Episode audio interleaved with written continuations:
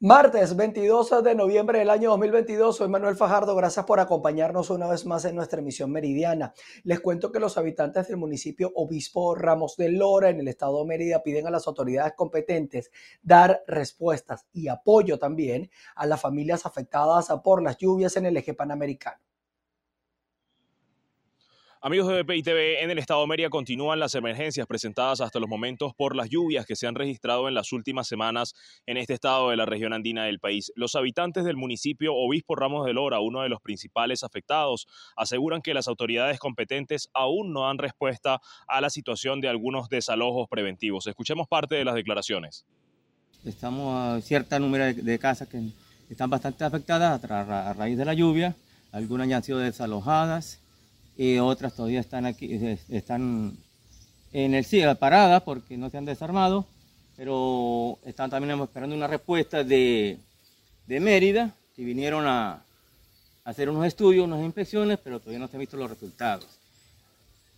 Eh, para que las autoridades, el ciudadano gobernador, en fin, eh, arriba, se aboquen y le pongan eh, tomen cartas sobre el asunto, de verdad, verdad, y den una respuesta, a ver si esto es habitable, no es habitable, o qué podemos hacer aquí, o necesitamos un drenaje, una canalización de un jumbo a través, así de repente desahogamos y salvamos la patria. Porque hay muchas casas que, y familias que verdaderamente no tienen a dónde ir y para ubicarlos a dónde. Bueno, en fin, esa es mi, mi preocupación y mi mensaje hacia las autoridades competentes para que se aboquen aquí y tomen cartas sobre el asunto de verdad, verdad, verdad. De igual forma, los habitantes piden ayudar a las familias que se vieron principalmente afectadas por la situación de lluvias. Desde el Estado de Mérida, José Gregorio Rojas, BPI TV. Pasando a notas económicas, la Cámara Venezolana de los Centros Comerciales celebró su asamblea anual con una recuperación en este sector tras dos años de pandemia y una desocupación de al menos el 12%. Eh, versus lo cuando empezamos el semestre pasado, este semestre se ha reducido muchísimo lo que es la desocupación dentro de los centros comerciales. La misma ha pasado de tener, teníamos el semestre pasado un, bueno, un promedio de un 15% y hoy en día nosotros podemos hablar que tenemos de un 10 a un 12%, cuanto mucho a nivel nacional, siempre es bueno aclararlo. Ha habido cambios incluso en el proceso de visitantes, se ha reactivado y bueno, tenemos muchas expectativas con esto que son los últimos, el último trimestre del año, eh, donde bueno, nos cae un tsunami de eventos, de lo que es Black Friday esta misma semana, eh, Navidad, eh, Mundial, todo a la vez y bueno, nuestro aniversario, por supuesto no. Reactivar un poco el sector. Y ha sido una costumbre que le encantó al, al, venezolano y que se ha seguido desarrollando en los centros comerciales de Venezuela. Entonces, bueno, este año ahí obviamente se lanza antes de diciembre, algunos comercios entran en esta ola de Black Friday, se hacen actividades, en Venezuela siempre todo lleva una actividad, un evento, una alegría, sobre todo en esta época. Entonces es un poco lo que acompaña, todavía obviamente ya será final de esta semana que tengamos un poco los resultados y veamos cómo fue la receptividad del público. Les cuento que Nicolás Maduro también sostuvo una reunión con el director del Programa Mundial de Alimentación de las Naciones Unidas, estamos hablando de David Beasley, donde abordaron los avances eh, de los planes en esa materia que ejecuta el organismo en el país desde julio del año 2021. El año pasado Beasley firmó una serie de acuerdos con la administración de Maduro para brindar seguridad alimentaria en el país. Ya en otros temas, el precandidato presidencial Antonio Ecarri, todo esto para las primarias, vale aclarar, por la Alianza del Lápiz, se expresó que la Mesa de la Unidad Democrática representa a su juicio el fracaso de la oposición tradicional. Sí, hacemos este contacto desde la sede del partido Alianza del Lápiz, lugar en donde su presidente Antonio Ecarri ofrece declaraciones sobre la articulación nacional de cara a las elecciones presidenciales de 2024. Veamos. del 2024 quiero adelantarles que tenemos un proyecto político para Venezuela entera y una estrategia política para traer el cambio seguro a nuestro país y que muy pronto lo pondremos en marcha. Presten atención porque comenzaremos a desplegar nuestro movimiento del lápiz en enero del 2023. Y cuando lo hagamos, dejaremos a la MUT donde pertenece, al pasado, acomodada en su tradición de perder una vez tras otra. La MUT no es la solución, es parte del pasado. Y lo hago por tres razones fundamentales. Uno, la MUT no representa al venezolano de hoy. La MUT se acomodó en sus derrotas. Sus primarias serán un fracaso porque quienes compiten no buscan el triunfo del país, sino su venganza personal. No tienen hambre de cambio, tienen sed de venganza. La segunda razón es que la MUT es parte del problema por dedicar más tiempo a pelearse entre ellos mismos que a trabajar por los venezolanos. Son una, un cogollo que se conforma con seguir siendo cogollo. Viven bien encerrados en sus oficinas y en sus carros blindados. Viven bien estas fueron las declaraciones de Antonio Carri, presidente del partido Alianza del Lápiz, quien aseguraba que la mesa de la Unidad Democrática de la Oposición no representa a los venezolanos y señalaba también que a partir del mes de enero iniciarán con la articulación de los partidos independientes para lograr el triunfo en las próximas elecciones presidenciales de 2024. Desde Caracas, Venezuela, María Alejandra Silva. Representantes de distintos gremios del Estado Falcón exhortaron a los trabajadores en esa región a continuar con las protestas pacíficas, todo eso en defensa de sus reivindicaciones laborales. Buenas tardes, gracias por el contacto. Representantes de la coalición intergremial del Estado Falcón aseguraron que el aumento de la tasa del dólar no oficial, que se ubica en más de 11 bolívares, nuevamente devaluó el salario mínimo en Venezuela. Ante esta situación, exigen a los trabajadores que se mantengan en la calle luchando por sus derechos laborales. Seguimos insistiendo que en la unión está la fuerza, los trabajadores vamos a hacerle llamado a los trabajadores para que se integren eh, definitivamente a lo que es su problemática, que es un salario digno, real, que eh, este, sustente lo que es la familia venezolana. El, poder adquisitivo del salario merma, entonces no cubre las expectativas. Eh, estamos dentro del límite, estamos por debajo del límite que establecen las Naciones Unidas para hacernos declarados en, pobreza extrema. Entonces, el llamado a los trabajadores, ahí tenemos por lo menos la comisión que está eh, integrada eh, con el foro Diálogo Social. ¿Qué pasa? Que el gobierno no se ha sentado. La salida es seguir protestando, la salida es seguir protestando, la vía que nos queda a nosotros, no tenemos una instancia neutral que sea que interceda a favor de los trabajadores. No tenemos, estamos totalmente desamparados. Es parte de la información que tenemos a esta hora desde el Estado Falcón. Continuamos con más de noticias VPI TV. Al menos un 20% de los docentes que pertenecen a la Asociación Venezolana de Educación Católica dejaron sus puestos de trabajo, todo esto para migrar a otro país o dedicarse a otras labores. La institución considera prioritario rescatar la educación venezolana.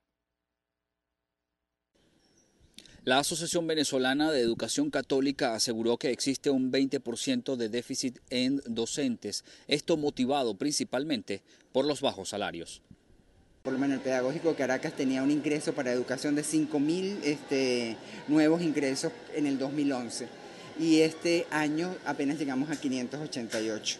Tres personas para química, dos personas para biología, sobre todo la ciencia básica. Y hay todavía un déficit mayor que venimos arrastrando desde hace muchos años. Eso tiene un impacto sobre la educación. ¿Por qué? Porque estamos utilizando gente que no es especialista en pedagogía de enseñanza de la ciencia sino que hemos tenido que recurrir a procesos de aprendizaje de seis meses, tres meses, cuatro meses, y eso por supuesto tiene un, resultado en el impacto de la atención del niño y el efecto.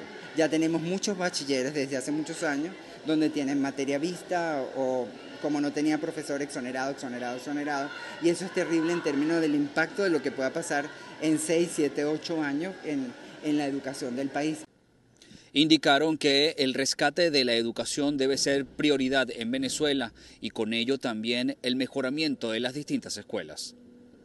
Como varios puntos bien importantes en términos de educación del país. El primero es este, lo que significa en términos de matrícula que no estamos atendiendo a toda la población. Segundo, que si toda esa población que está quedando fuera, este, fuera nuestras estructuras, están incompletas. Eh, y luego hay otras que no están en condiciones físicas para, para atender. Finalmente indicaron que para la firma de la contratación colectiva no es necesario contar únicamente con los gremios educativos. Pidieron el rescate del salario de los docentes, además de su dignidad. En Guárico, Venezuela, Jorge González.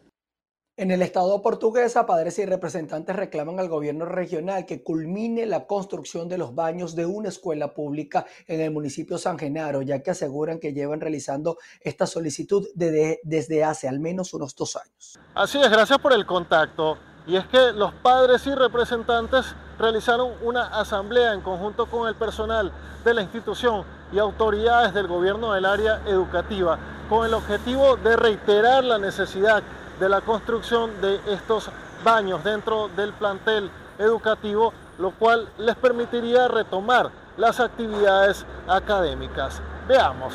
Le agradecemos, por favor, que nos ayuden, que nos den respuesta. Ya está bueno ya de tanta mentira. Tenemos dos años esperando esta respuesta y ha sido imposible la culminación de los baños. Estamos haciendo autogestión, los representantes. Un pequeño material nos llegó, solamente se pintó la educación, pero los baños siguen inconclusos. Necesitamos respuesta, por favor.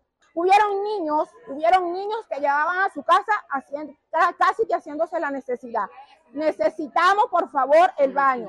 Hubieron niños que se iban detrás del escenario a hacer sus necesidades. Entonces no es justo. Nosotros, como lo dijo la otra compañera, hemos estado autogestionando. Nosotros mismos como representantes hemos abierto huecos, hemos... Eh, eh, junto con los docentes también hemos estado trabajando acá. Entonces, ¿qué es lo que queremos? Que las instituciones nos apoyen, que el gobernador se haga presente, que el alcalde Evelio Montilla nos apoye y venga y vea realmente la problemática que hay y de verdad nos apoye. No es tanta promesa, sino que se haga hecho, que sea un hecho y que se cumplan las, las, promesas que hacen para poder culminar la cuestión de los baños acá.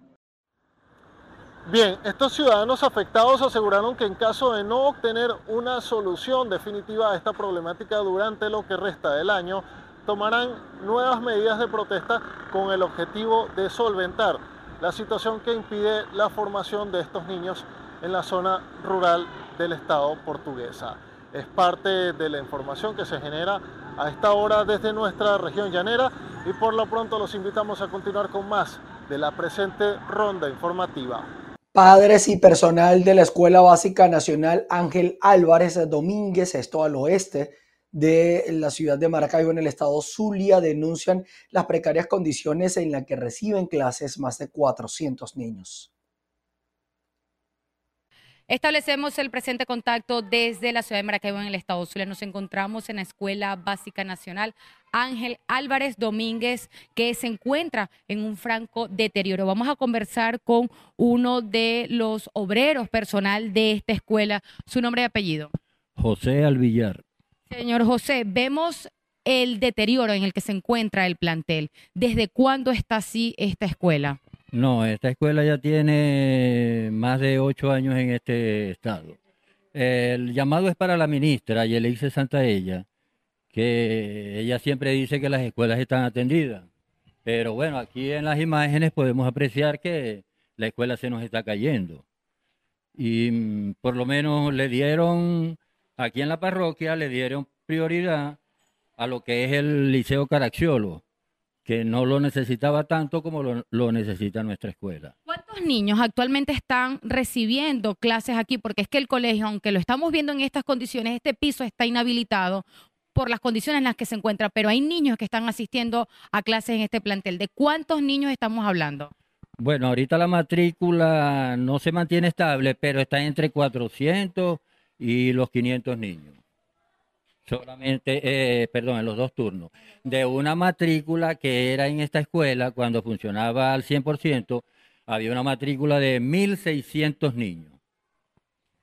También está el comedor del colegio, está también sin alumbrado, porque vemos que esta parte está inhabilitada, pero las instalaciones del resto del colegio se encuentran sin alumbrado. No hay agua, nos estaban explicando también. Ya tenemos dos días sin agua y con respecto al comedor, ustedes pudieron constatar que está el, el techo eh, se vino abajo. Tuvimos nosotros mismos que tumbar el friso para evitar que, que hubiera algún accidente con los niños pues, y, con las cocineras. Bueno, muchísimas gracias. Bueno, son parte de las declaraciones que estamos eh, recabando en esta escuela del oeste de la ciudad de Maracaibo, una de las principales en la ciudad capital y que se encuentra en estas condiciones sin atención gubernamental. Es la información que podemos aportar desde el Estado Zulia, reportó María Carolina Quintero.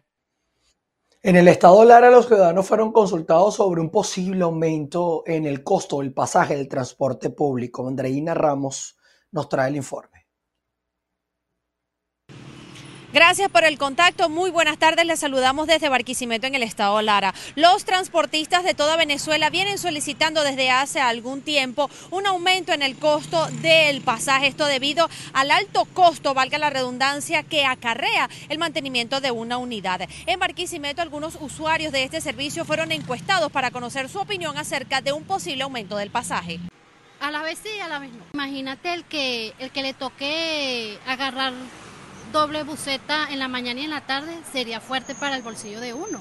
Y por otra parte los entiendo porque ellos también son padres de familia. No estoy de acuerdo, de verdad no estoy de acuerdo porque uno tiene que estar, yo ando medido.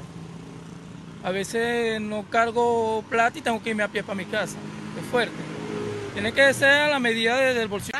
Este, no estoy de acuerdo porque la situación país que estamos, ¿verdad? Es muy caro, ¿verdad? Imagínese que uno le toque, por decir, agarrar cuatro carros o tres de ida y vuelta, imagínese el incremento que hay. Y no es nada más tres bolívares, están cobrando cuatro bolívares, ¿verdad? Entonces nosotros le hacemos un llamado, ¿verdad? Al alcalde que tome asuntos en esto, ¿verdad? A la MTT, ¿verdad? Porque también hay muchos taxistas abusadores que atropellan al usuario, ¿verdad? No tienen ese cuidado, ¿verdad? Y hago un llamado que por favor se aboquen a eso. Los transportistas le están solicitando al Ejecutivo Nacional y al Ministerio de Transporte que les permita llevar el costo del pasaje a 0,70 centavos de dólar para ellos tener un margen de ganancia que les permita hacer el mantenimiento de todas las unidades que necesitan cambio de aceite, cambio de cauchos, así como otras reparaciones para poder prestar un servicio de calidad. Hasta los momentos han sido muchas las reuniones que han sostenido con representantes del Ejecutivo Nacional. Ninguna ha dado fruto. Mientras tanto, los transportistas siguen trabajando prácticamente a pérdida. Desde el estado Lara reportó para ustedes Andreina Ramos.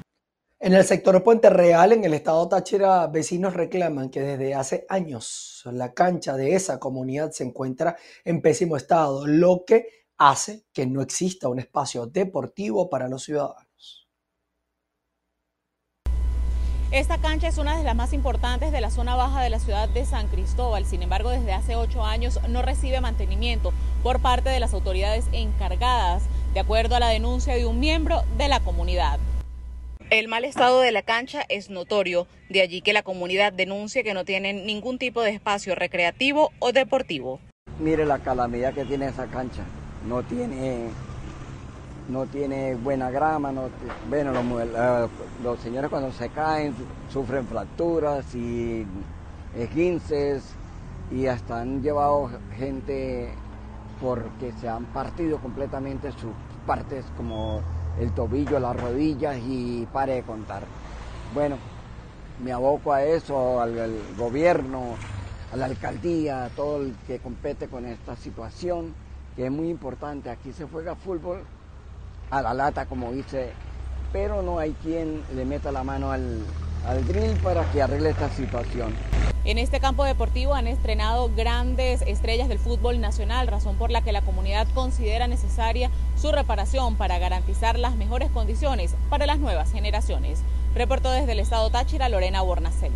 El Observatorio Venezolano de la Violencia, capítulo 9 Esparta, presentó su informe semestral en el que reveló que las riñas son la principal causa de homicidios en la región insular. Efectivamente, en su seguimiento a los diferentes delitos que se registran en el Estado de Nueva Esparta, el Observatorio Venezolano de Violencia detectó que las riñas son la principal causa de homicidio. De 20 muertes violentas, 10 ocurrieron durante peleas comunes.